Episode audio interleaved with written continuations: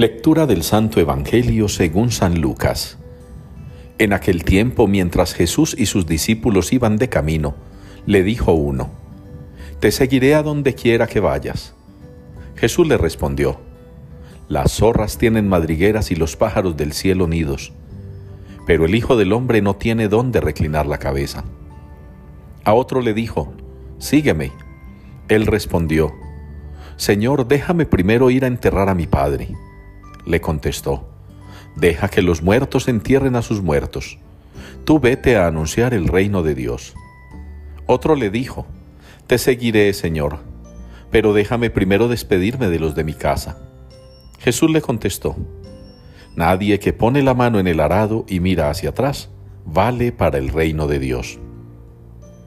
Palabra del Señor que se me pegue la lengua al paladar si no me acuerdo de ti. Con esta respuesta nos unimos hoy en la liturgia al Salmo 137. Que se me pegue la lengua al paladar si no me acuerdo de ti. Es una bonita expresión que utilizan mucho los judíos. Una expresión bellísima, preciosa, para poner como decirlo de alguna manera en juego la palabra arriesgarse a semejante cosa, que se me pegue la lengua al paladar si no me acuerdo de ti. Pudiéramos interpretarlo de nosotros hacia Dios. Pudiéramos interpretarlo de nosotros hacia el Señor. Pudiéramos nosotros dedicar esta expresión también al cielo.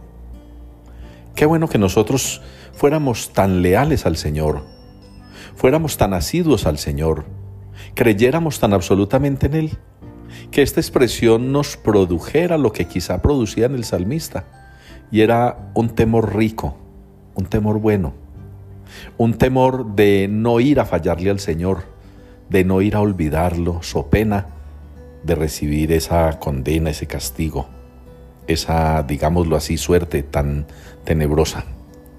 Que se me pegue la lengua al paladar si no me acuerdo de ti tenemos que acordarnos siempre del Señor.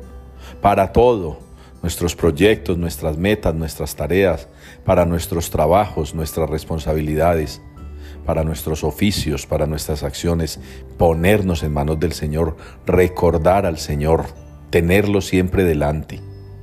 Qué bueno hermanos que ustedes y yo seamos capaces, así como en la primera lectura, de que el profeta nos relatan el profeta se ponía en manos del Señor, Nehemías se ponía en manos del Señor, va a hablar con el rey, se pone en manos del Señor, le va a pedir un favor, se pone en manos del Señor, va a emprender un camino, se pone en manos del Señor. El mismo Jesús enseña hoy también en el Evangelio a sus discípulos que el Hijo del Hombre no tiene dónde reclinar la cabeza.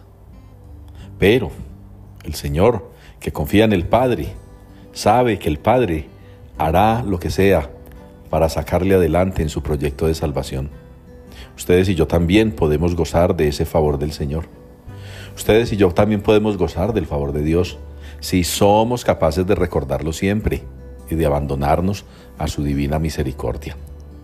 Ojalá pues hermanos, este salmo de hoy nos lleve también a nosotros a ser capaces de prometerle al Señor, pero con toda la veracidad de nuestra vida y con todo el deseo de cumplirle prometerle que nunca nos vamos a olvidar de Él y que siempre, siempre lo pondremos a Él primero, por delante, en nuestra vida.